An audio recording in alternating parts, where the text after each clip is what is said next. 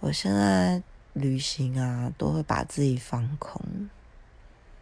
嗯，当自己放空的时候，我才可以去让自己再去吸收新的东西。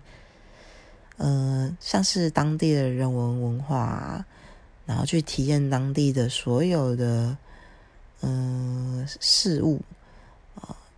那你一放空的时候，人也放松了，然后就会真正的去嗯享受这一趟旅程。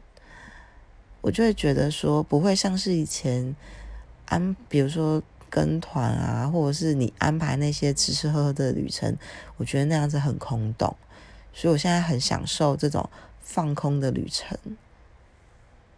回程之后，就会觉得这一趟旅行变得很有意义，因为你的脑海之中就会充满着回忆。